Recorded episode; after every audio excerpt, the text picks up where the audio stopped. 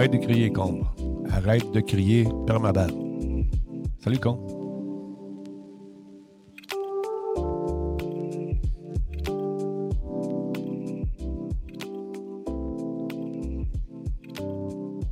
T'es vu? On va se placer euh, pour la conférence tout de suite. Hello, Pinky. Pony. Bon, il y a une madame qui parle. On va laisser jaser.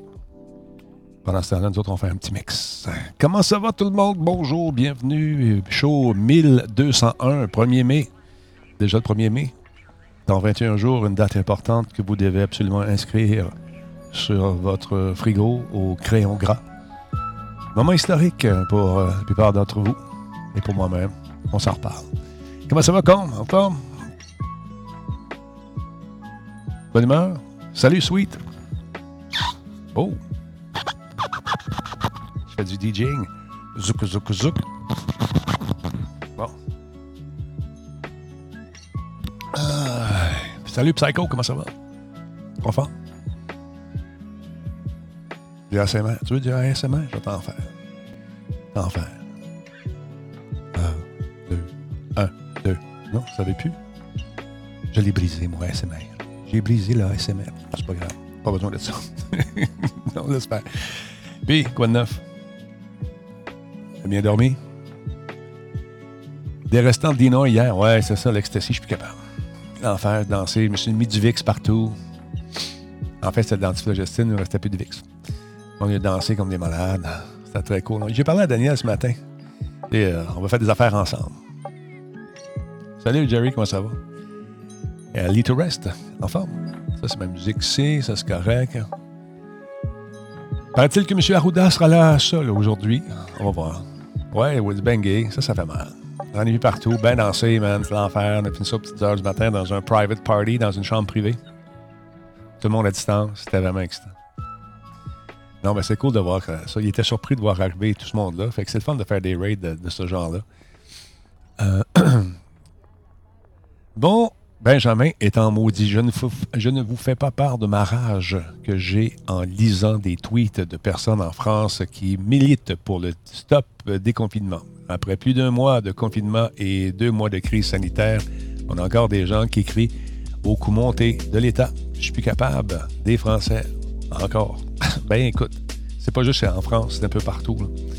Les mouvements euh, qui, euh, disons, une pensée différente et qui croient au complot ont jamais eu autant de monde, autant de popularité. Mais il faut faire attention aux chiffres qui sont divulgués aussi parce qu'ils ont compris comment également attirer les gens en gonflant un peu leur, leur dimat. Mais que veux-tu, c'est ça. Salut Heisenberg. Salut Guiquette, comment ça va? As-tu les chakras alignés aujourd'hui, ma belle Guiquette? Je pense que oui. Elle est tellement alignée. Elle a le chakra très, très, très. Tu pour aligner des maisons. C'est malade. Merci, Guiquette, d'être là. Wikimart. Donne une chance aux Américains.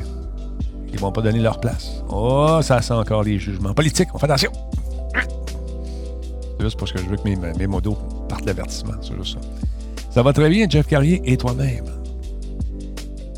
Yeah. On s'enligne euh, tranquillement pour démarrer cette conférence de presse. On voit les gens sortir. On fait un petit mix dramatique avec une musique d'accompagnement plus douce.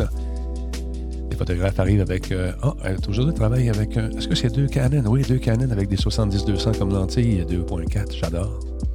Salut Pat Mustang, salut.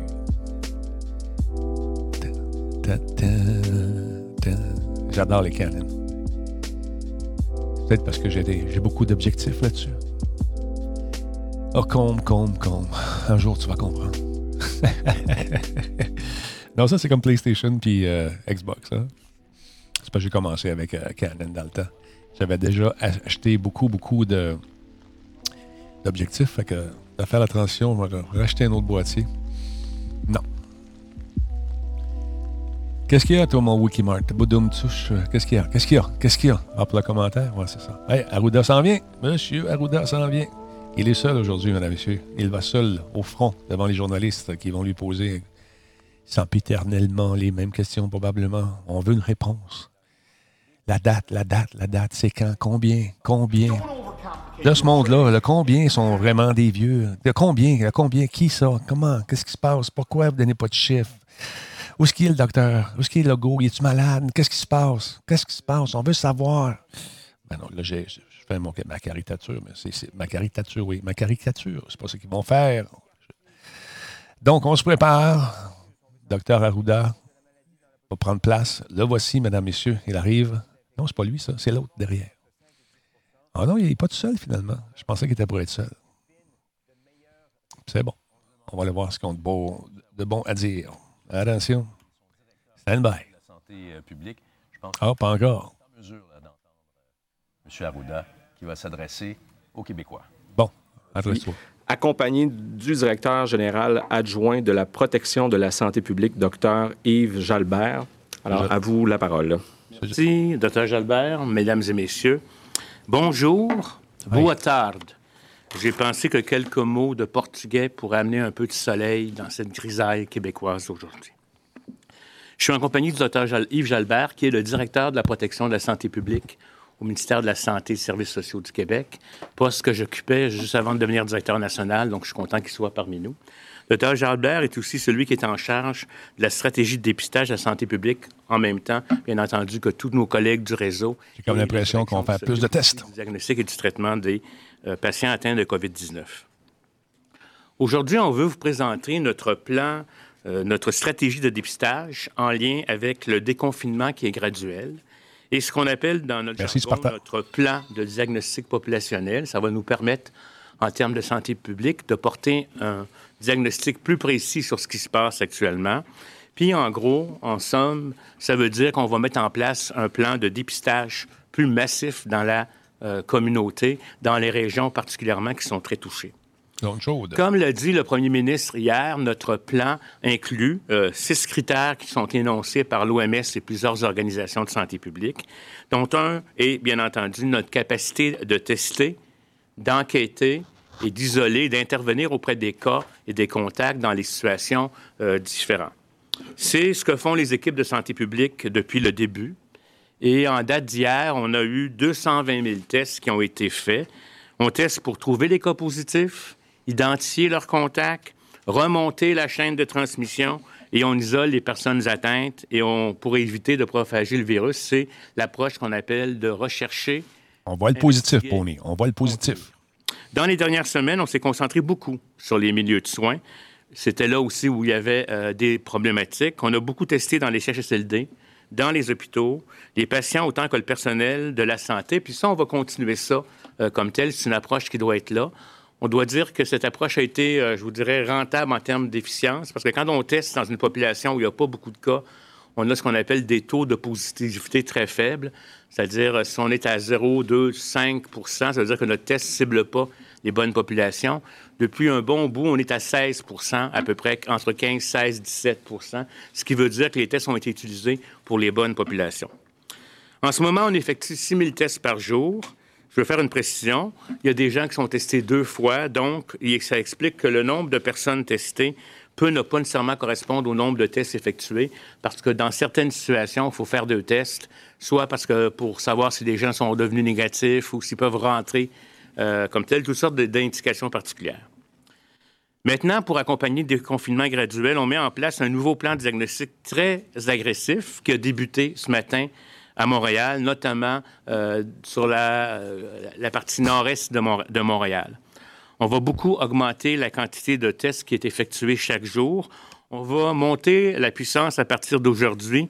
Puis on a un objectif de faire 14 000 tests d'ici euh, à la fin de la semaine prochaine et de maintenir ce flot-là au courant des prochaines semaines. On a une réserve, une capacité de 7 000 tests par jour pour continuer à tester les patients hospitalisés, les résidents des milieux de soins, le personnel de la santé, les gens dans les milieux de vie ou loge des personnes âgées, nos sages. Puis, euh, pour le déconfinement, on a une réserve d'une capacité de 6 000 tests pour les personnes symptomatiques dans la population en général. Puis on va partir, bien entendu, une attention particulière aux endroits où on va ouvrir, comme les écoles, les services de garde, les usines, la construction, et aussi les premiers répondants de sécurité publique, comme les policiers, les pompiers et les autres travailleurs des services essentiels.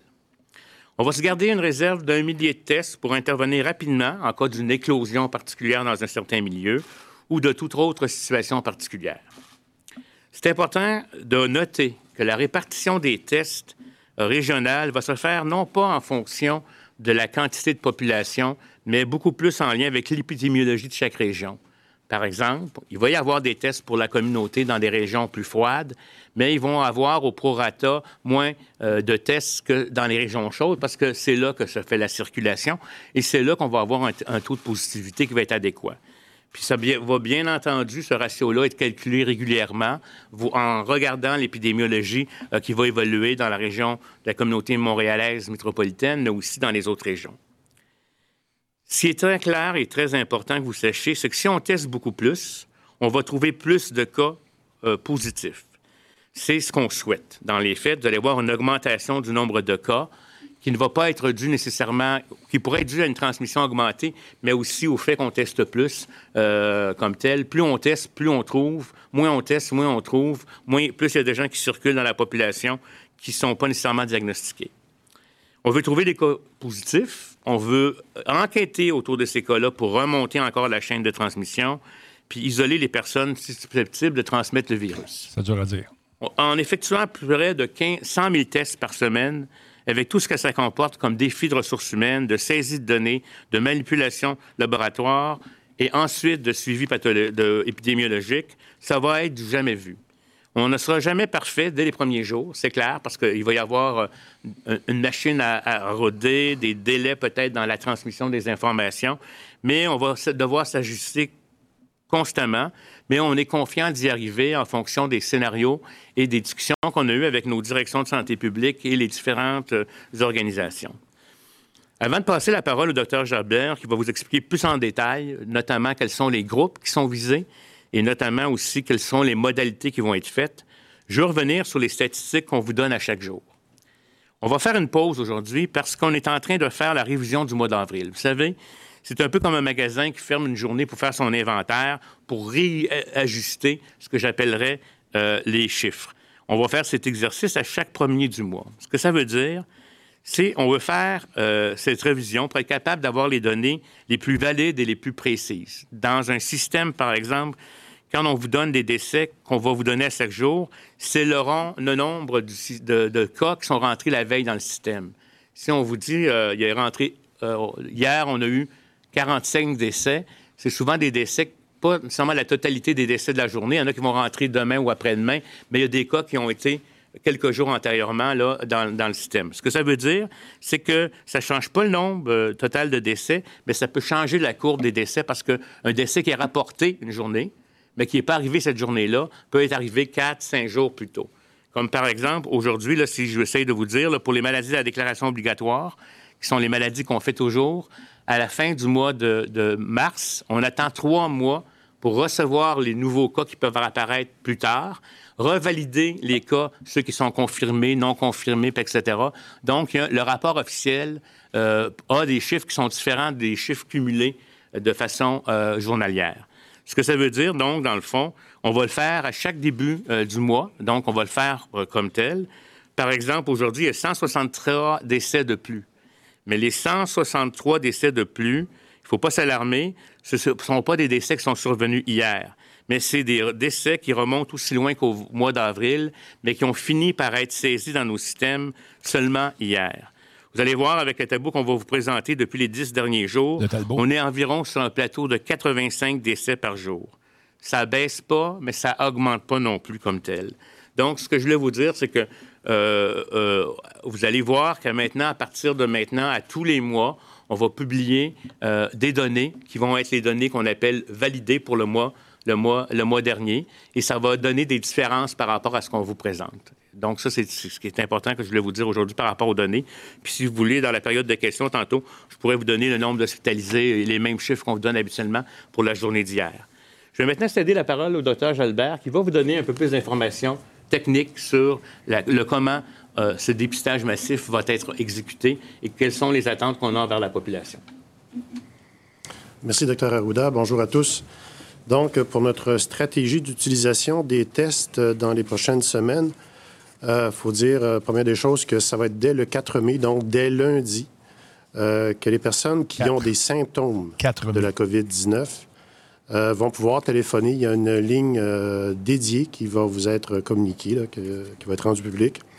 Euh, donc, dès lundi, les gens vont pouvoir appeler à ce numéro et à partir de là, les gens vont être référés à un centre désigné de dépistage, qu'on appelle les CDD, qui sont déjà installés, connus, ou s'il y a lieu à une clinique désignée d'évaluation. Alors, on fait une euh, allocation régionale du nombre d'analyses qui euh, peuvent être réalisées dans une journée. Et à partir de là, les CDD vont fournir euh, un nombre de plages disponibles dans les 24 heures. Alors, les gens qui appellent, on s'attend à ce qu'ils soient dans un CDD qu'ils aient leur rendez-vous dans les 24 heures. Donc, ça, ça va offrir vraiment un accès rapide au test et les résultats vont être communiqués comme maintenant par une infirmière ou un médecin. Euh, pour les demandes qui ne pourraient pas trouver un rendez-vous dans les 24 heures en CDD, à ce moment-là, ils pourraient, les gens, être référés dans un CDE. Euh, et les CDE sont en relation avec les directions de santé publique euh, et euh. Jalbert, juste Oui. pour faire compréhension, CDD puis CDE, c'est un acronyme que les journalistes ne connaissent pas et je comprends très bien, moi et Ouais, moi. je- je- C- c'est- Centre, centre désigné de dépistage pour CDD. Centre désigné d'évaluation pour CDE. Je m'excuse si je ne les ai pas appelés au, long. Euh, la Un différen- dépiste et l'autre euh, fait de l'évaluation du cas. Les CDE ont des ressources qui font vraiment de l'évaluation. Euh, donc, un CDD, en général, on se présente là pour avoir un dépistage, point. Il n'y a pas nécessairement d'évaluation. Donc, les CDE qui vont recevoir les gens qui appellent, mais pour lesquels on ne peut pas fournir un rendez-vous dans les 24 heures dans un CDD, ils vont avoir une évaluation. Et à ce moment-là, les CDE, au besoin, vont rentrer en contact avec les directions de santé publique pour faire le suivi. euh, puis là, il y a énervant, des, ça, là, des- là. des gestions de, de cas de- d'éclosion ou des enquêtes, etc., qui peuvent être faites à partir des CDI. Euh, et les, euh, ces centres-là aussi vont s'occuper de, de, de, de faire la déclaration des maladies à déclaration obligatoire aux directions de santé publique. Bon. Que ce soit en CDD ou en CDE, il y a des conseils quant aux mesures de prévention, d'isolement et de gestion des contacts étroits qui vont pouvoir être prodigués aux patients. Qui peut aller là? Euh, on a, avec tout ça, une, euh, on, a, on a fait une révision des priorités du dépistage. En fait, on avait une liste de priorités qu'on a maintenant convertie en liste de groupes. Les priorités vont se déterminer selon ce, ce- ce- ce que l'on euh, met en place au niveau opérationnel. Alors, on parle désormais de groupes. Euh, je résume parce que là, c'est assez technique. Euh, il y a le groupe 1. Ça, ce sont les patients symptomatiques hospitalisés ou qui nécessitent des soins réguliers en milieu hospitalier. Euh, donc là, on vise à, à capter les gens qui pourraient entrer le, le virus dans les hôpitaux ou qui s'y trouveraient déjà avec le virus. Le deuxième groupe, c'est les professionnels de la santé symptomatique, Euh, surtout quand ces gens-là, euh, euh, euh, il y a- en fait, leur absence pourrait causer un bris de service, ça, puis on veut être sûr de leur, de leur statut.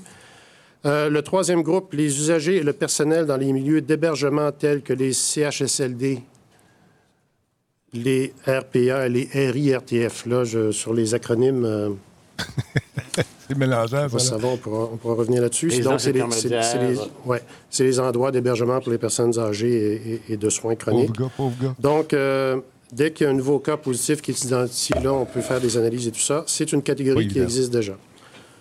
Le groupe 4, c'est là où on a un Tel- gros changement qui Tellement va être raison, appelé Sharing Lights.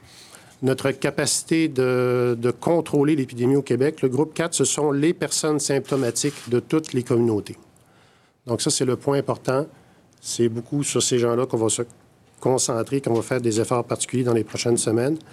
Euh, et ça inclut les milieux en réouverture, donc euh, les gens, par exemple, qui retournent en école, en milieu de garde, en manufacture, etc. Le groupe 5, euh, ça aussi, ça n'a pas changé. Les premiers répondants aux travailleurs du système de santé publique, c'est les gens qui, qui fournissent des services jugés critiques ou essentiels. Et finalement, G6, euh, le- l'autre groupe qui concerne beaucoup les directions de santé publique, on parle ici des contacts des, cro- des- des cas confirmés. Euh, ça, c'est une stratégie très importante si on veut euh, intervenir sur notre situation épidémique au Québec. C'est qu'au-delà d'aller capter les gens qui sont symptomatiques et de les, euh, de les tester, il faut aussi s'intéresser à leurs contacts étroits et remonter des chaînes de transmission pour intervenir. Tu as raison, Sharing Lights. Il pourrait y avoir aussi dans cette catégorie des interventions à viser plus euh, de description de, la situation dans des milieux. Par exemple, on pourrait arriver dans une, une entreprise et prélever un pourcentage des employés de l'entreprise euh, pour faire vraiment une, une description de l'épidémiologie dans le milieu. Tout ça, ça va être géré via les directions de santé publique. Alors, euh, pour, les, étapes à venir pour le déploiement de la stratégie, on va évidemment procéder à une répartition de la capacité diagnostique entre les régions et les CDD. On va aussi développer sous peu des nouvelles méthodes de prélèvement euh, pour réduire les besoins en ressources humaines et les besoins matériels. On songe, par exemple, à utiliser des prélèvements par expectoration au lieu de procéder par écouvillon. Euh, ce qui simplifie euh, beaucoup le, le prélèvement. Expo, tu craches dedans. Euh, et, et, qui euh, nous enlève la charge d'acheter de, des écouvillons. Puis on sait que les, les, écouvillons sont en demande beaucoup sur la planète et l'approvisionnement n'est pas toujours facile. Bonne Donc, c'est une toute nouvelle approche qui est bien adaptée au contexte actuel de déconfinement que l'on met en œuvre. On retourne à un dépistage massif qui va nous permettre de mieux mesurer la transmission communautaire. On a la capacité d'augmenter le nombre de tests actuellement euh, et on entend utiliser cette capacité à bon escient. Et on doit aussi, euh, on a le souci de détecter rapidement toute éclosion possible qui pourrait survenir dans un de nos milieux déconfinés, dont les écoles ou les entreprises. Alors, nous suivons donc euh, tout cela de très près. Merci. vite, Est-ce que vous êtes prêt à prendre maintenant les questions en français? Oh, monsieur. Donc, nous allons débuter avec Mathieu Dion, Radio-Canada. Euh, c'est quoi le taux d'efficacité moyen de l'ensemble des tests, puis à combien évaluez-vous le risque de faux négatifs? Écoutez, ça dépend de la qualité du test, etc. Il faut dire que le test qu'on utilise au Québec, qui était un test qui a été fait à partir de la méthode de, du laboratoire de santé publique, est un test qui est... Euh, un, il n'y a aucun test qui est 100 parfait. Et ça, dépend toujours sur quel genre de population on l'applique. Euh, C'est-à-dire que si on l'applique à une population où il n'y a presque pas de cas, on va avoir des faux positifs.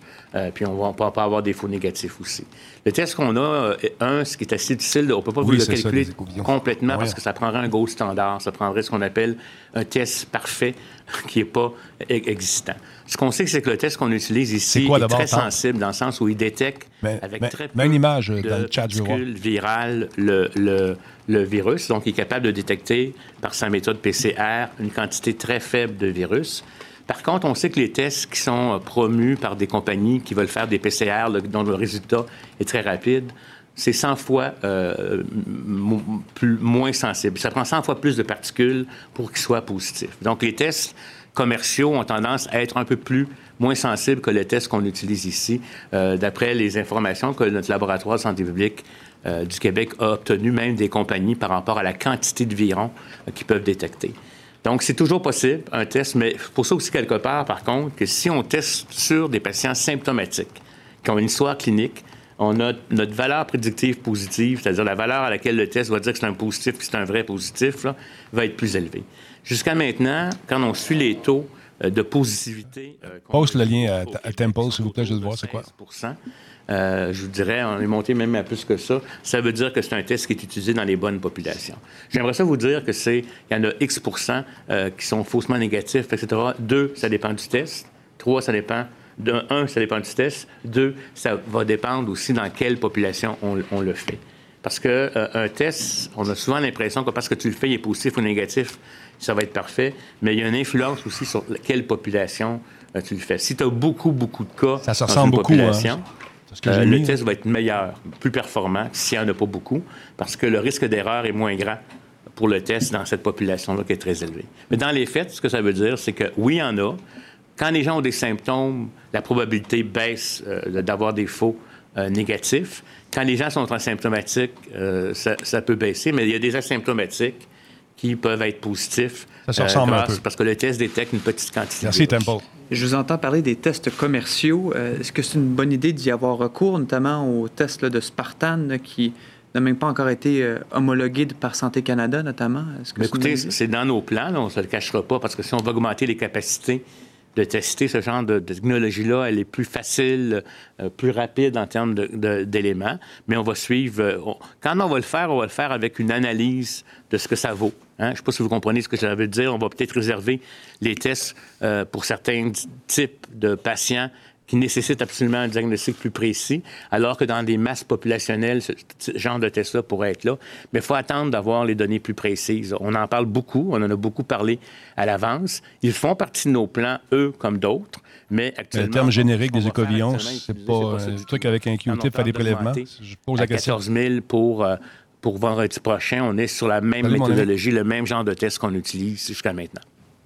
Prochaine question, Alain Laforêt, TVA Nouvelle.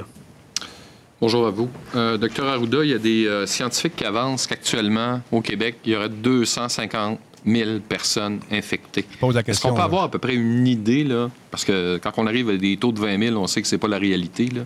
Et selon vos courbes, il y a combien de personnes infectées qui ne le savent pas et qui n'ont pas fait de, la maladie de façon très grave jusqu'à maintenant? Bien, je vais vous dire, euh, la question est bonne, il faudrait que je vienne me chercher des calculs, là, mais moi, je pense que la, c'est sûr qu'on a, plus que 20 000. Il n'y a personne, il a, aucun système actuellement qui est capable de dire que ça. Souvent, là, quand on fait des tests, c'est pour aussi voir des tendances, etc.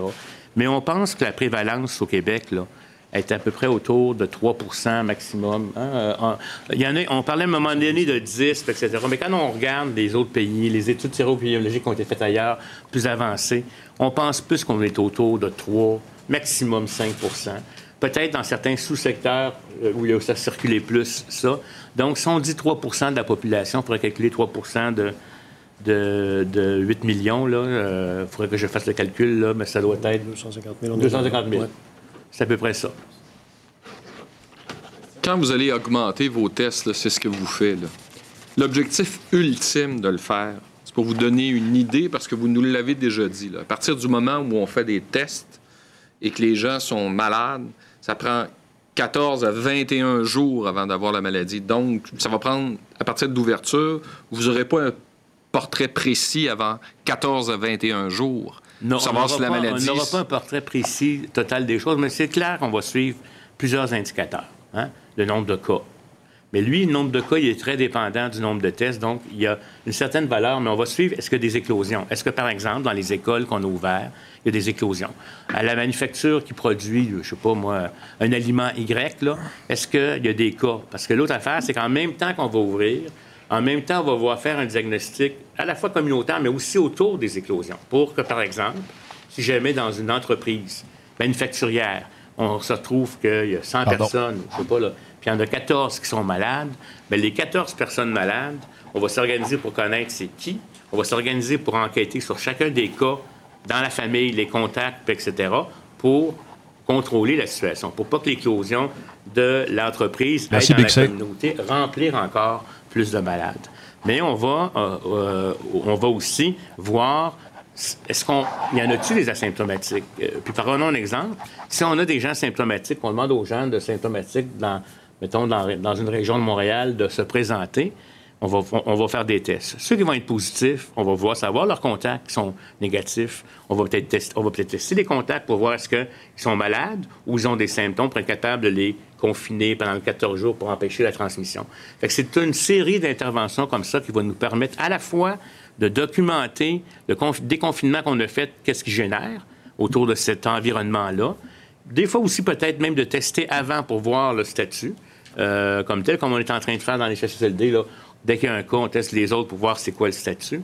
Ça nous donne un meilleur diagnostic, mais c'est sûr qu'on ne peut pas tester tout le monde. Puis on commence par les, les symptomatiques, parce que c'est là qu'on a le plus de chances de trouver quelqu'un de positif, d'identifier les contacts comme tels, puis de tester ces gens-là, qui vont probablement être plus à risque d'avoir été euh, contaminés et asymptomatiques qu'un asymptomatique comme ça qui vient dans la population. C'est une question de probabilité et d'utilisation adéquate des ressources pour faire des diagnostics. Merci. On poursuit avec Olivier Bossé, Le Soleil. Bonjour. Euh, vous avez parlé de plus que doublé, donc de 6 000 à 14 000.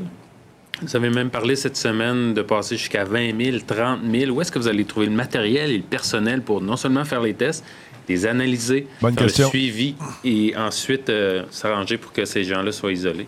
Bon, premièrement, je vous ai parlé de là, on vous parle du 14 000, là, euh, on vous parle pour vendredi prochain. Donc, ça, on a la capacité actuelle pour le faire. OK?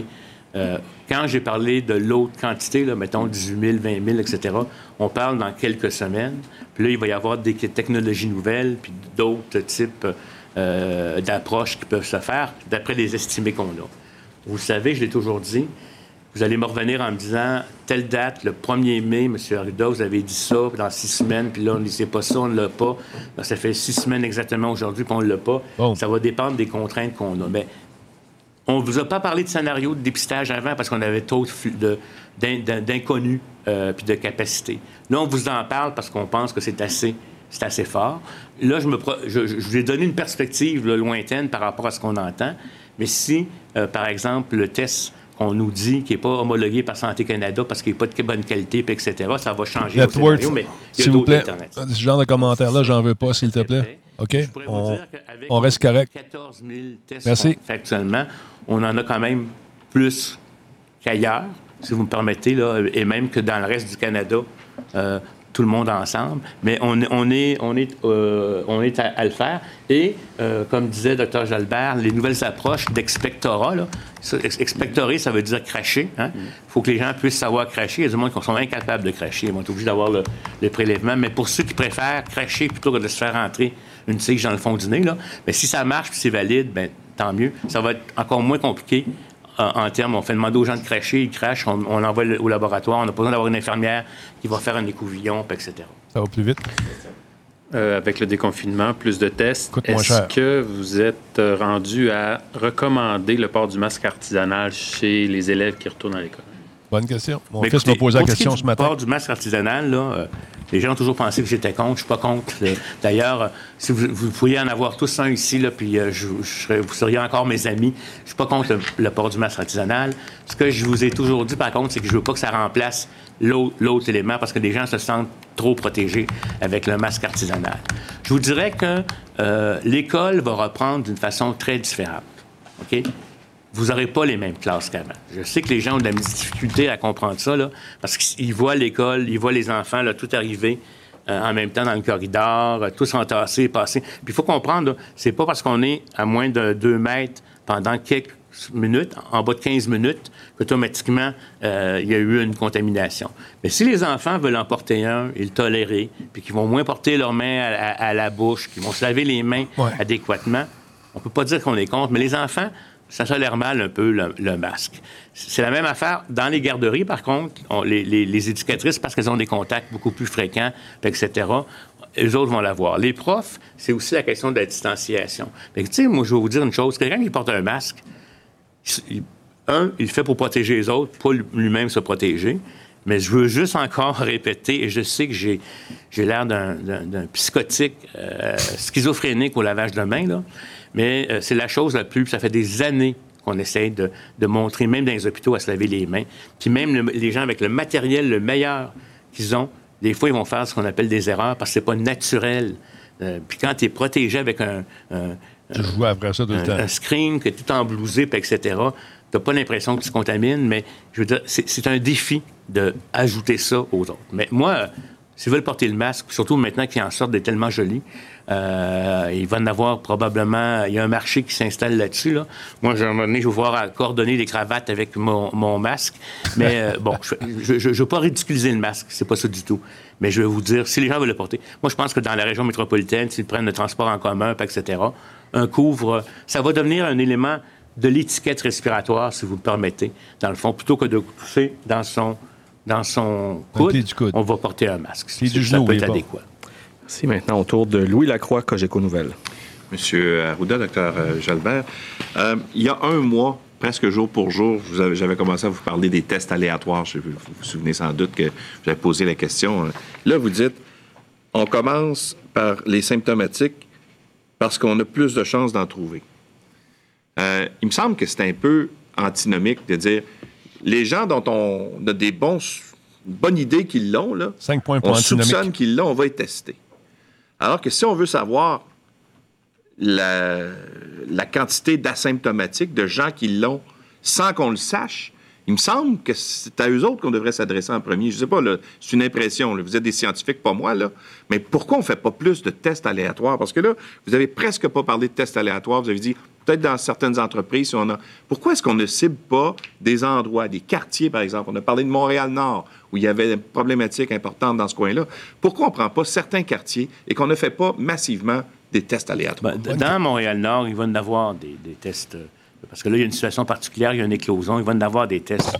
Un, premièrement, juste pour vous dire, en testant des cas symptomatiques, on va avoir des contacts. et- On va en avoir des gens qui sont, qui sont, qui sont là. Vous savez, si on avait une, une- une capacité infinie, on ferait faire des tests à tous les Québécois, puis il faudrait les répéter parce que, puis premièrement, actuellement, utiliser un test chez un asymptomatique dans la région du Bas-Saint-Laurent, là, Ça vous allez avoir 98% des chances qu'il va être négatif. Je ne sais pas si vous comprenez, c'est ça la question comme telle. Puis une partie des réponses vont venir avec les études séroépidémiologiques qui vont être faites, qui ne sont pas encore faites, même il y a des débats par rapport aux tests, parce que, euh, parce que c'est vrai que vous pouvez me dire, ben on sait déjà, il y a les, syndromes classiques de gens qui ont, qui, ont, qui ont toussé, qui ont le rhume, qui ont, qui ont perdu l'odorat, etc., ils ne sont pas si existants. Il y a beaucoup de gens qui sont de la symptomatologie frustre. Ça en est des asymptomatiques, des symptomatiques moins, là, que je pourrais vous dire. Notre test sur ces personnes-là va nous aider à aussi contrôler les cas et les contacts où il y a de la transmission. Mais, mais, euh, mais je, je- comprends ce que vous dites. Mais euh, ça, c'est réfléchi en termes de la meilleure utilisation du test à ce moment-ci euh, comme tel. Mais ce qui va répondre à savoir véritablement, il y en a eu combien qui n'ont pas eu de symptômes, puis qu'on a détecté, puis c'est à travers les études séroépidémiologiques. Parce qu'en plus, quand vous le faites sur un asymptomatique, peut-être qu'il va le devenir euh, dans deux jours, dans trois jours, ça dépend où on l'a pris. Fait qu'on y va plus là où il y a de la chance de trouver quelque chose sur lequel on va être capable d'intervenir aussi. Et dans les écoles, parce qu'il y a une grande inquiétude euh, en termes de, possibilités de cas qui pourraient être transmis euh, soit aux enseignants ou aux enfants qui pourraient ensuite le transmettre dans leur cellule familiale, vous allez tester de quelle façon et combien il va y avoir de tests spécifiques pour les écoles? Mais ça, va dépendre, ça va dépendre le chiffre. Peut-être que tu pourras compléter, euh, Yves, parce que c'est toi qui as fait les scénarios. Il y en a une proportion qui est réservée pour ces éléments-là, puis pour le directeur de santé publique en fonction de la situation. Mais c'est clair, c'est une question. Il y a un cas chez un prof. Mettons, il y a des enfants, là. euh, je vous donne un exemple. Il y a des enfants là, qui ont fait la maladie, ça a passé comme dans du beurre, personne ne s'en est rendu compte. Mais il y a un prof qui se rend compte un matin qu'il ne goûte plus rien, puis il sent plus rien. Là, on va dire qu'il y a un cas. Là, on va aller faire l'investigation autour de ce prof-là. là. On va aller tester ses collègues de travail avec qui il a croisé. On va tester les enfants. Puis on va l'avoir le portrait de cette situation-là. Heureusement, le professeur est en bonne santé. Il va, il va guérir. Il va sortir de l'école parce qu'on ne voudra pas qu'il contamine d'autres personnes. On va investiguer sa famille si jamais il y a eu des contacts, etc. Donc, ça va se faire à travers les cas qui vont émerger. Puis tout dépendamment dans certaines régions, où il y a de la disponibilité euh, de, de tests, où il n'y a pas de circulation, les directeurs pourraient décider qu'au lieu de laisser, euh, je vous dirais, euh, X tests par jour, euh, ou je sais pas moi, 100, 200, 300 tests par jour n'a pas été utilisé, on va leur dire tester de façon aléatoire. C'est un peu comme ça. Ça va être une analyse qui va être faite région par région. Et la distribution des tests aussi. Imaginons là, que, euh, je dis ça là, n'importe comment, Mauricie, Centre du Québec devient chaude au même titre que Montréal, ou commence à devenir chaude, mais il y a des, tests qui, vont, qui vont être renvoyés plus tôt en Mauricie Centre du Québec pour faire le, bo- le bon diagnostic. C'est toujours par un élément d'échantillonnage qu'on fait ça, en fonction d'une probabilité détectée. C'est jamais pour connaître la quantité totale, c'est pour voir les tendances. Yves, des ajouts? Avec tout ça, ben, on va évidemment tester les gens qui sont symptomatiques de façon plus accentuée. Et on va se doter d'une capacité en santé publique pour suivre les, les- Je parlais des maladies à déclaration obligatoire, donc il y a des, des informations qui sont livrées aux directions de santé publique. On va avoir une structure pour s'assurer de capter rapidement de l'information sur un milieu où il y aurait plusieurs cas infectés.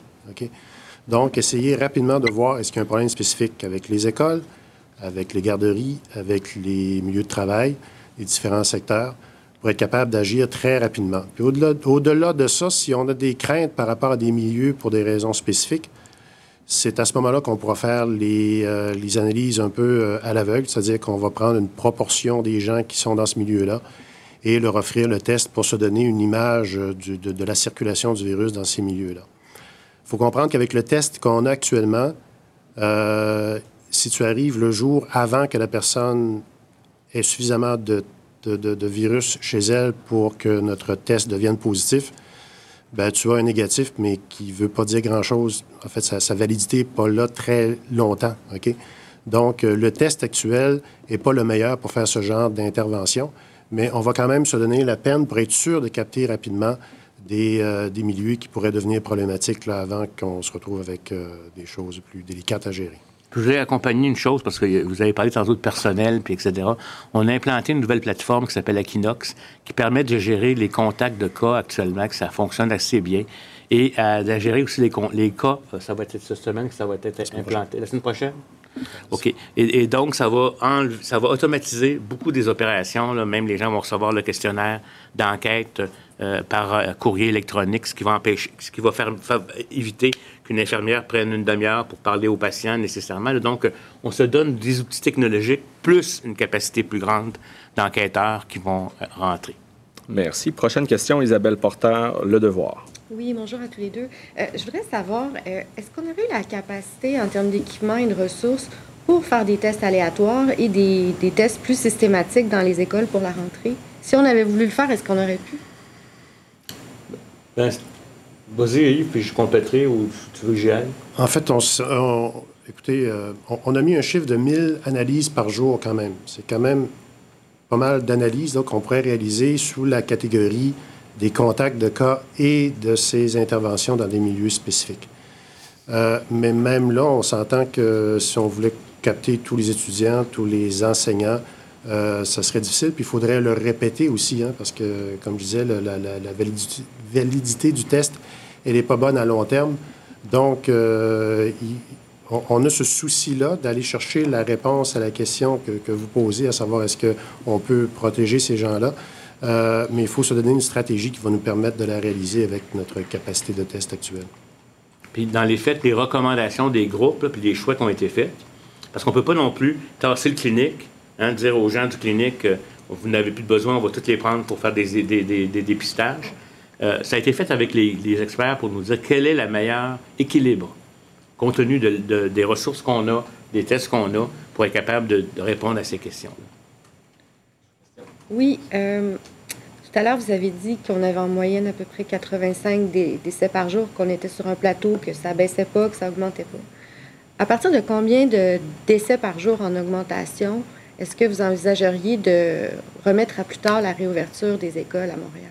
Bon, vous savez, euh, la réouverture des écoles ou, de n'importe quel euh, milieu ou déconfinement est associée à l'analyse de plusieurs variables, six conditions là, que, que, l'OMS a données. Le nombre de décès- c'est- c'est- ce qui est clair, c'est un, le nombre de cas ne peut pas être le facteur actuellement parce que surtout qu'on va se mettre à dépister, on va avoir plus de cas. Par contre, si on voit que les hospitalisations sont en hausse, les hospitalisations aux soins intensifs sont en hausse, que les urgences débordent de façon importante, qu'on n'est pas capable ou qu'on n'est plus capable d'ouvrir des soins intensifs ou d'autres places, puis si on voit qu'il y a une réaugmentation des choses, bien, on pourrait revenir en arrière en termes, effectivement, de déconfinement, etc. Et euh, Yves, tu peux peut-être. Puis dans les faits, c'est une série de facteurs. C'est pas un seul chiffre. Euh, c'est pas parce qu'on était à 100 une journée que hier on était à 95 que ça veut dire qu'on est en train de remonter. Il faut véritablement voir la tendance en fonction des journées. Puis voir aussi le, le, le, le RO, hein, compte le, chiffre qu'on regarde de reproduction du nombre de cas pour doubler, euh, etc. Yves? Bien, il y a beaucoup d'analyses qui sont faites présentement à Montréal. Ça va, il va y en avoir beaucoup en fin de semaine et déjà, ce sont des données dont on va pouvoir tenir compte sur les décisions. Merci maintenant au tour de Tommy Chouinard, La Presse. Oui, bonjour, euh, docteur Arruda. J'aimerais qu'on revienne sur le bilan quotidien, si, Oui. si vous voulez bien. Oui. Euh, on est passé un petit peu vite là-dessus. Je veux, je veux Je savoir, ben, qu'est-ce qu'il y en a exactement et euh, doit-on comprendre qu'il y aura une remise en question de la présentation quotidienne de ces éléments? Non, on non, c'est pas ça. Parce que je, vais- je vais, je vais essayer d'être plus clair. OK? Juste pour vous dire que à la fin d'une certaine période de temps, on va donner les chiffres quotidiens, vous allez les avoir. On n'est pas ici pour vous cacher quoi que ce soit. Mais quand on donne des chiffres quotidiens, on dit il y a tant de décès, je vais donner un exemple. Si je regarde le rapport d'hier, il y a 163 décès qu'on a eu hier. Dans les faits, ces 163 décès qui nous ont été déclarés hier ne sont pas tous arrivés hier. Hier, il y en a eu 22 de plus que. euh, il y en a eu 22, 60 le 20. C'est-à-dire, il y en a depuis le- le- les 163 qu'on a eu déclarés hier. OK? Leur date, non pas la date de déclaration, pas la date du signalement, la date du décès.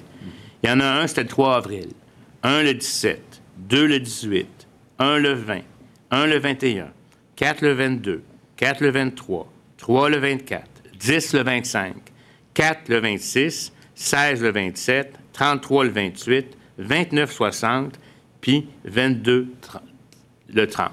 Ce n'est que peut-être cinq jours après que le chiffre de 22 qu'on va avoir, qui est de 30, va devenir 80 quelques. OK? Ce qu'on a actuellement, là, quand on regarde les données, parce qu'au jour le jour, on a les, les cas qui nous sont déclarés, mais ce pas les cas qui sont le- la date de décès précisément, pour toutes sortes de raisons d'enquête, de délai. Prenons un exemple. Le médecin, le patient décède. En théorie, il doit passer dans les 24 heures pour faire le décès. Il est passé, mais il n'a pas rempli le formulaire SP3, le formulaire qui, est envoyé à la santé publique pour rentrer le cas. Il y a eu des délais. Le temps que la santé publique le reçoive, si jamais ils n'ont pas pu le saisir ce soir-là parce qu'il est arrivé tard dans, le système puis il n'est pas dans le chiffre du 6, il y a une autre journée de délai. Fait qu'on se retrouve toujours avec, comme dans les maladies à déclaration obligatoire à chaque année, le- les chiffres hebdomadaires. Là, on est des journaliers, imaginez-vous. Habituellement, on, reporte des cas à la semaine, jamais à la journée. Les chiffres hebdomadaires, ils sont corrigés dans le temps. Fait que à la fin du mois, on va regarder tout ça, puis la vraie courbe qu'on avait à chaque jour, elle va être corrigée. C'est-à-dire que les 60 163 décès, ils vont être placés à la bonne place par rapport à la date de, décès.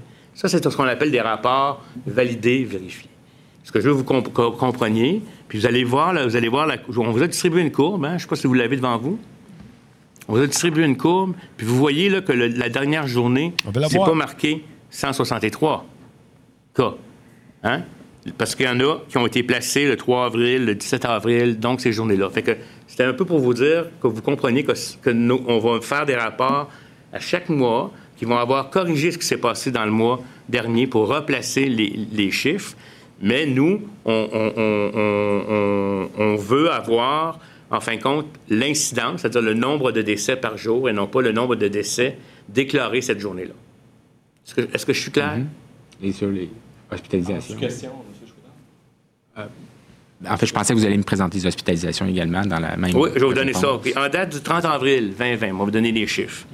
On a de 28 648 cas confirmés, qui correspond à 1110 nouveaux cas. On est rendu à un cumulatif de 2020 décès.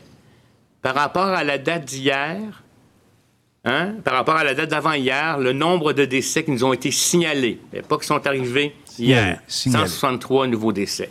C'est ce que je vous expliquais. Ces 163 nouveaux décès-là, il y en a qui datent du 3 avril jusqu'à maintenant.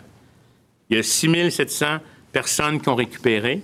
Quand même, c'est bon. On est à 1716 hospitalisations, ce qui correspond à plus 31, et 218 aux soins intensifs, ce qui correspond à plus 4. Il y a 6166 cas confirmés parmi les travailleurs de la santé, ce qui correspond à 302. Quand même, hein, c'est quelque chose. Maintenant, mon autre question porte sur euh, le dépistage.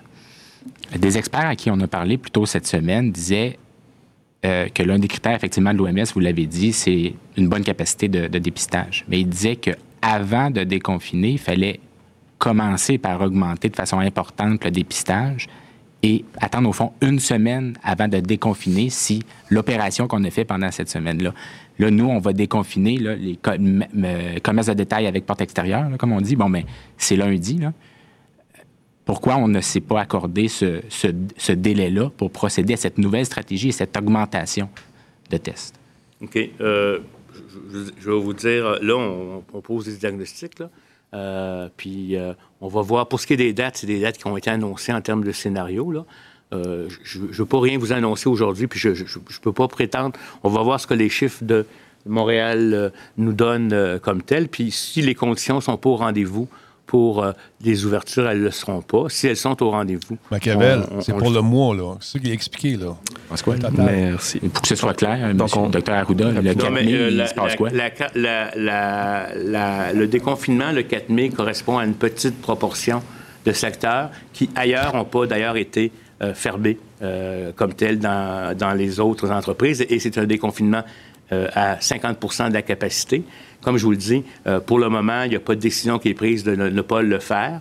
Si ça change, on verra comme tel. Mais ce que je voulais vous dire, c'est que dans le fond, c'est des secteurs qui n'ont pas été fermés ailleurs, dans des endroits où on n'a pas euh, euh, notamment en Ontario, qui n'ont pas été fermés. Alors, on, le fait euh, avec une prudence, puis on va le surveiller de très, très près. Merci. Geneviève Lajoie, Journal de Québec, Journal de Montréal. Bonjour. Vous avez dressé tout à l'heure la liste bon, des priorités pour les tests. Monsieur Arruda, vous avez vraiment donné un exemple concret d'un professeur qui serait infecté. Euh, mais les, les, professeurs arrivent quand même loin dans cette liste de priorités des tests. Euh, est-ce que donc, à chaque fois qu'il va y avoir un, un, professeur qui va avoir des symptômes, est-ce qu'il sera testé? Et s'il est testé positif, qu'est-ce qui se passe? Est-ce qu'on ferme l'école? Est-ce que les parents sont aussitôt informés euh, que le professeur a été testé positif? Bien, écoutez, premièrement, juste quand vous parlez que les professeurs sont tard dans la liste, euh, c'est pas comme ça qu'on le voit. Les milieux qui vont réouvrir vont être surveillés pour savoir s'il y a des éclosions. Quand on parle d'éclosion, habituellement, on parle de deux cas.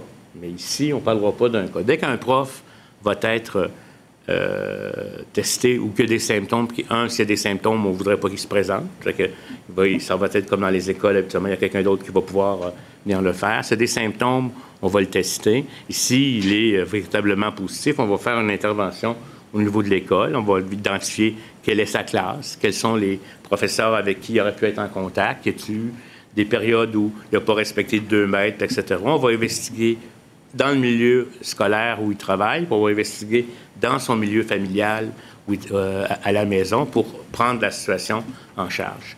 Là, est-ce que les, là, tout dépendamment de ce qui va se passer, euh, on, va, on verra ce qu'on, ce qu'on fait. S'il y a d'autres enfants qui sont testés positifs, on va les prendre en charge, on va faire la même enquête c'est comme une escalade. Autour de chacun des cas, on va le faire. Là, la question, si l'école va fermer, ça va être l'éducation qui va décider en fonction de... Euh, si on pense que le milieu de transmission, ça en est un, euh, parce que tout le monde est ensemble, on va voir. On lit euh, la, précision de Sharon Lights. une question qui me turlupine depuis un moment. Vous avez, euh, vous avez dit, bon, il y a certaines personnes à risque, euh, par exemple des parents qui ont plus de 60 ans ou qui ont des maladies chroniques, euh, qui sont immunosupprimés, de ne pas envoyer leurs enfants à l'école ou à la garderie. Jusqu'en, en tout cas, pour, pour cette période-ci, jusqu'à la fin de l'année scolaire. Mais ces gens-là auront aussi ces mêmes conditions rendues en septembre prochain, où là, toutes les écoles seront ouvertes. Qu'est-ce qui arrivera pour ces enfants-là? Est-ce qu'ils pourront aller à l'école? Bien, ça va être une situation qui va être à réévaluer selon comment, où on va être rendu dans la transmission communautaire, etc. Euh, puis un, sur la base aussi de, est-ce que les parce que c'est une question, hein, il y a plein de controverses encore dans la littérature. Est-ce que les enfants sont véritables, ils peuvent être asymptomatiques? On pense que oui. Ils peuvent avoir des syndromes beaucoup moins graves, heureusement. Mais est-ce que ce sont les grands transmetteurs euh, dans, les familles ou, pas? On va avoir plus d'informations là-dessus, ne serait-ce que sur l'expérience euh, québécoise, mais aussi ce qui se passe à l'international dans les autres pays. Parce que certains disent que, contrairement à l'influenza, où ce sont des, euh, des, bombes à virus qui répliquent, qui répliquent, puis qui amènent, c'est comme les gastro, là, vous avez des enfants garderie. Bon, c'est peut-être pas ça dans le contexte du COVID-19, c'est peut-être ça aussi. Donc, c'est ce genre d'éléments-là qui va nous permettre de mieux prendre une décision pour voir ce qu'on fait à l'automne. Patrice Bergeron, la presse canadienne. Bonjour à vous. Euh, juste pour bien vous comprendre, euh, euh, donc la stratégie massive qui va être mise sur pied, là, il n'aurait pas été possible de la mettre sur pied au début de la crise, à la fin mars, ou ça n'aurait pas été utile, ou ça n'aurait pas été nécessaire? C'est facile de jouer une game de hockey une fois qu'elle est passée. Parce que je parle beaucoup, puis j'ai pas beaucoup l'occasion de parler, puis je suis sûr que ces gens-là ont, vu, ont, ont le goût de t'entendre. Euh, en fait, euh, on a eu au début de, toute cette situation euh, à répondre à un virus qu'on ne connaissait pas beaucoup, hein, c'était tout nouveau. on a mis en place une capacité de laboratoire quand même assez importante. Là. le Québec se signale à ce niveau-là. Et il a fallu observer un peu quel était le, le rendement de tout ça. Ce qu'on a rapidement constaté, c'est qu'il y avait plus de demandes que de capacités. Alors, euh, et des demandes qui étaient beaucoup associées à des enjeux cliniques pour lesquels on n'avait pas encore toute l'information. Euh, vous savez, on, ne savait pas à, l'époque, on ne sait encore pas tout euh, de comment euh, les gens réagissent à ce virus. Le taux de mortalité, on n'avait aucune idée au départ, etc. Donc, euh, on s'est retrouvé rapidement dans une situation où beaucoup de gens avaient, euh, voulaient avoir le test. euh, et avec une capacité qui, ne suffisait pas, on s'est retrouvé avec un certain moment avec un, délai dans la livraison du côté des laboratoires dans les résultats. Fait qu'à ce moment-là, ça aurait été contre-productif de rajouter là-dessus euh, une intervention pour aller chercher plus de gens, parce que si le résultat arrive seulement une semaine après, on s'entend qu'il y a beaucoup moins de valeur à ce moment-là. C'est la situation qu'on n'a plus Pony. maintenant. là. Pony. Euh, donc là, on a une capacité résidentielle de- d'analyse de, laboratoire et c'est là-dessus qu'on veut miser.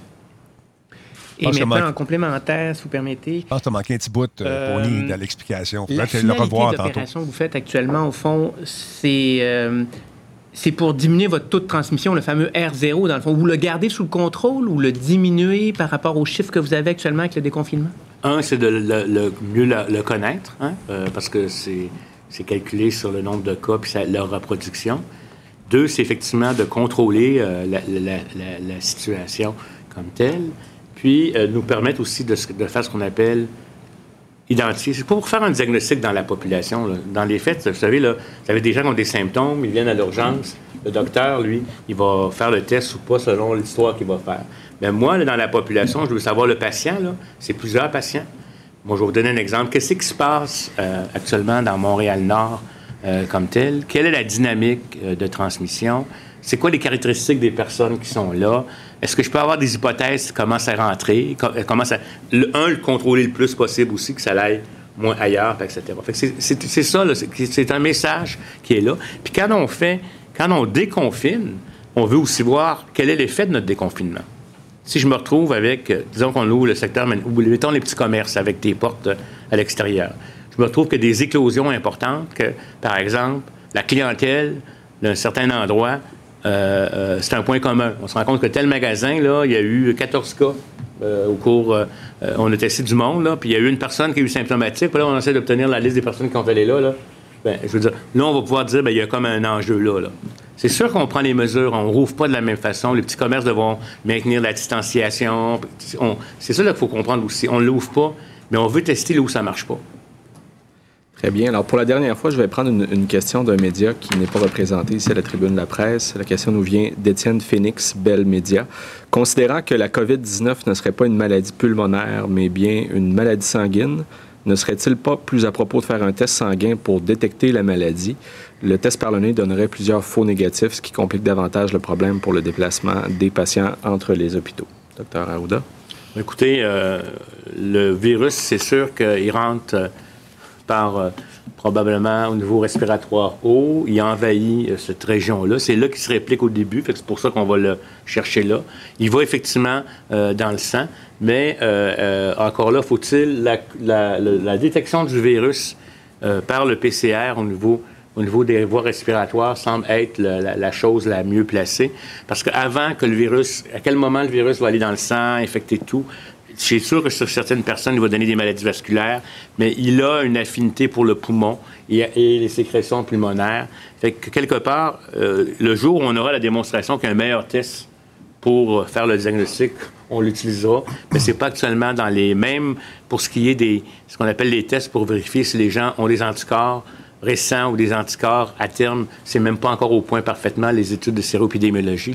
Fait que je pense que pour le moment, le standard pour faire ce qu'on appelle nos dépistages, c'est euh, une mesure euh, des- de, de- la recherche du virus par PCR dans les sécrétions euh, respiratoires hautes.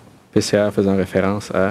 Euh, Alors voilà pour le point de presse du docteur Ah. Arruda, le directeur général de la santé publique euh, du Bon, Québec. Ça continue-tu ailleurs, cette histoire-là? J'aimerais ça avoir quelques questions en anglais.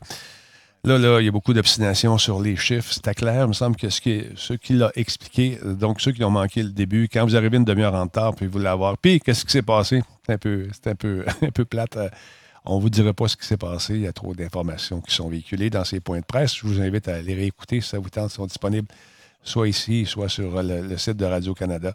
Donc, faites ça. Donc, euh, les chiffres, c'est compliqué.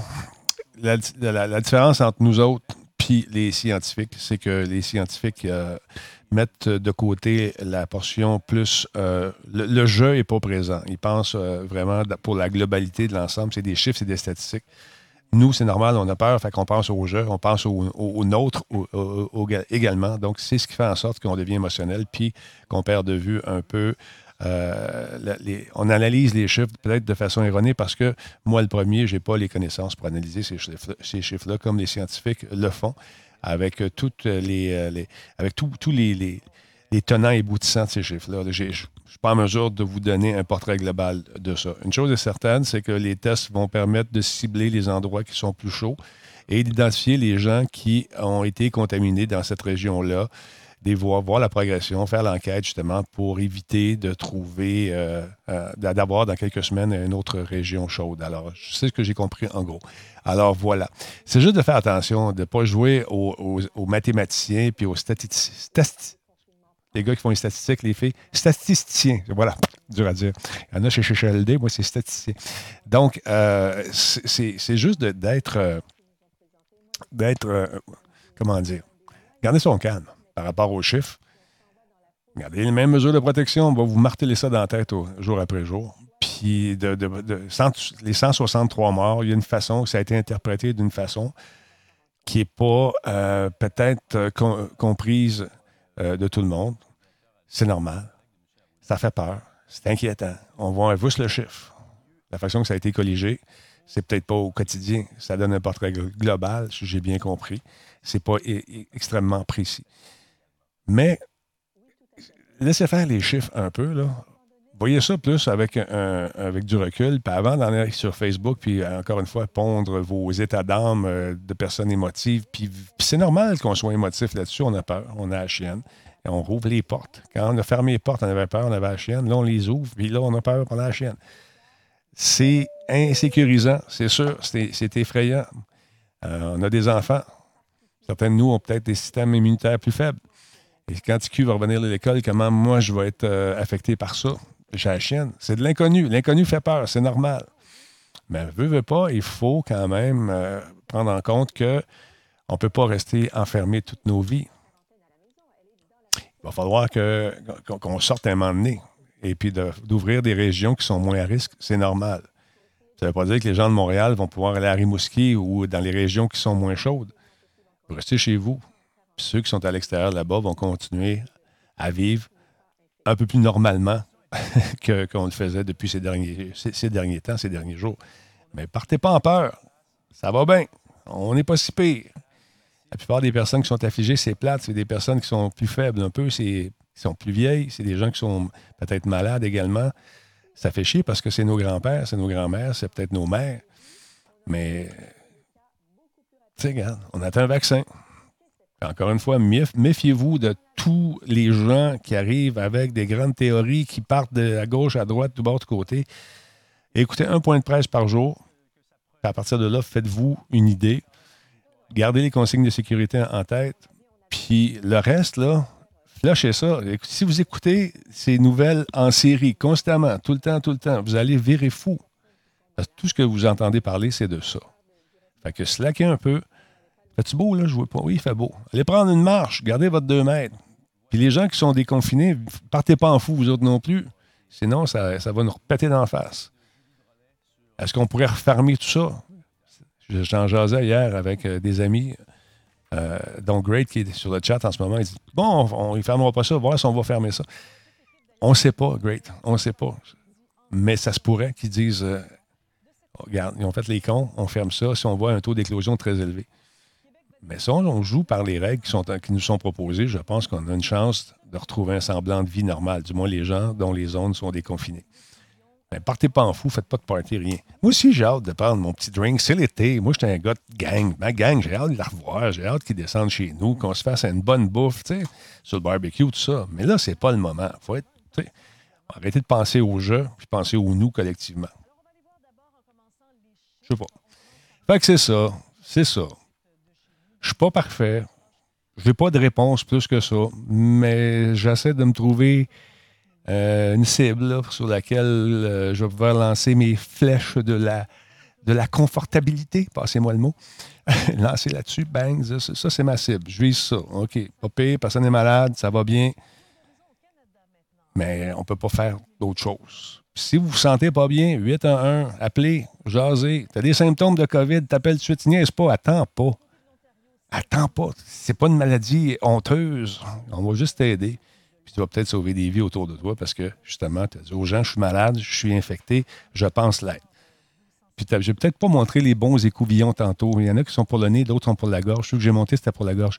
Mais le principe d'écouvillon, c'est un grand Q-tip qu'on rentre dans le, dans le nez, puis, euh, ou ailleurs, si vous êtes un garçon ou une fille. Ça dépend de ce que vous avez fait. Euh, mais ce que je veux dire, c'est que maintenant, avec l'expectoration, ça va être plus rapide. Puis on va pouvoir faire plus de tests, ça va coûter moins cher, je pense. Alors voilà. Fait que c'est ça. Soyez positif. Soyez positif. Trouvez-vous un AB. Puis les AB, c'est pas d'aller fouiller pour trouver euh, un complot ou quelque chose. Tout ce que tu fais dans ce temps-là, c'est que tu te, fais un, trou, tu es rendu malheureux. Quand tu commences toutes tes posts Facebook, ben, ma gang de tabarnak, vous comprenez rien, ça, ça veut dire que tu as un problème. Peut-être le temps que tu ailles prendre une marche, que tu trouves un AB. Parce qu'à un moment donné, ça doit, ça doit être dur, ça, être cette personne-là qui se lève en tabarnouche puis qui pense que tout le monde l'observe puis que tout le monde va le tuer parce que c'est un con. Hey, relax. Je fais pas de l'aveuglement volontaire. Ça s'appelle le contrôle de ma sanité. Trouvez-vous un AB? Prenez une balle, une balle de tennis, va, va jouer ça sur un mur. Un petit 20 minutes, ça fait du bien. Puis arrête de ramasser tous les petits morceaux de journaux que tu vois, puis coller ça sur une page, puis faire des liens. T'as-tu vu le chien à quatre pattes? J'ai dit quatre. J'ai dit trois, quatre fois quatre. Je fais exprès, je cogne quatre fois. Demain, j'aurai un rapport de toutes les quatre que j'ai montrées par la même personne qui est un peu triste, qui est un peu confuse. J'essaie de dire, je suis patient, peut-être trop. Mais je me mettais pas à quatre pattes devant lui. Pourquoi, pourquoi en ses théories? Mais je, suis sûr que ça ne fait pas de bien. Je suis sûr que cette personne-là est malheureuse. Appelle ta mère.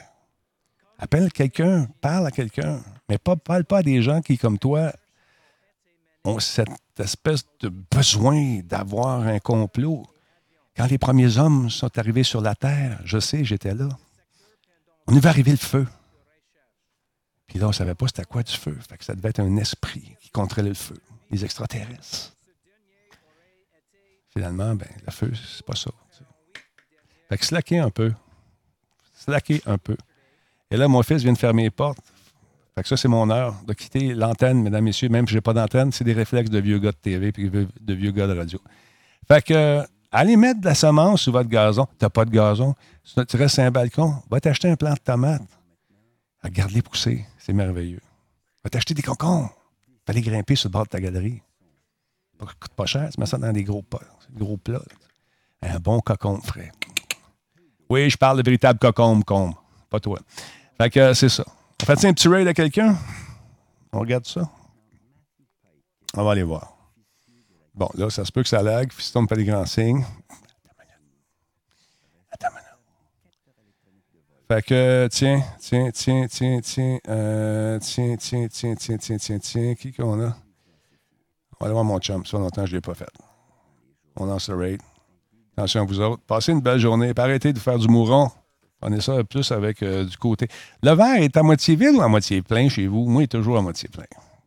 Avec un petit peu de vodka, 3-4 glaces. Oh, ça passe. Hey, c'est vendredi. Petite bouteille de vin. Appelez quelqu'un. Jaser. T'es avec ta blonde. Fais un souper. T'es avec ton chum. Fais un souper. Fais ce que tu veux. Mais reste positif. Salut, je t'aime. Fais attention à toi. Et si tu as besoin d'aide, t'appelles. Très important, niaisez pas avec ça. D'accord? Salut. Je veux pas jouer à Papa Talbot, là. Non, non, non. C'est rasé aujourd'hui, Papa Talbot, il a de la misère. Vas voir ça.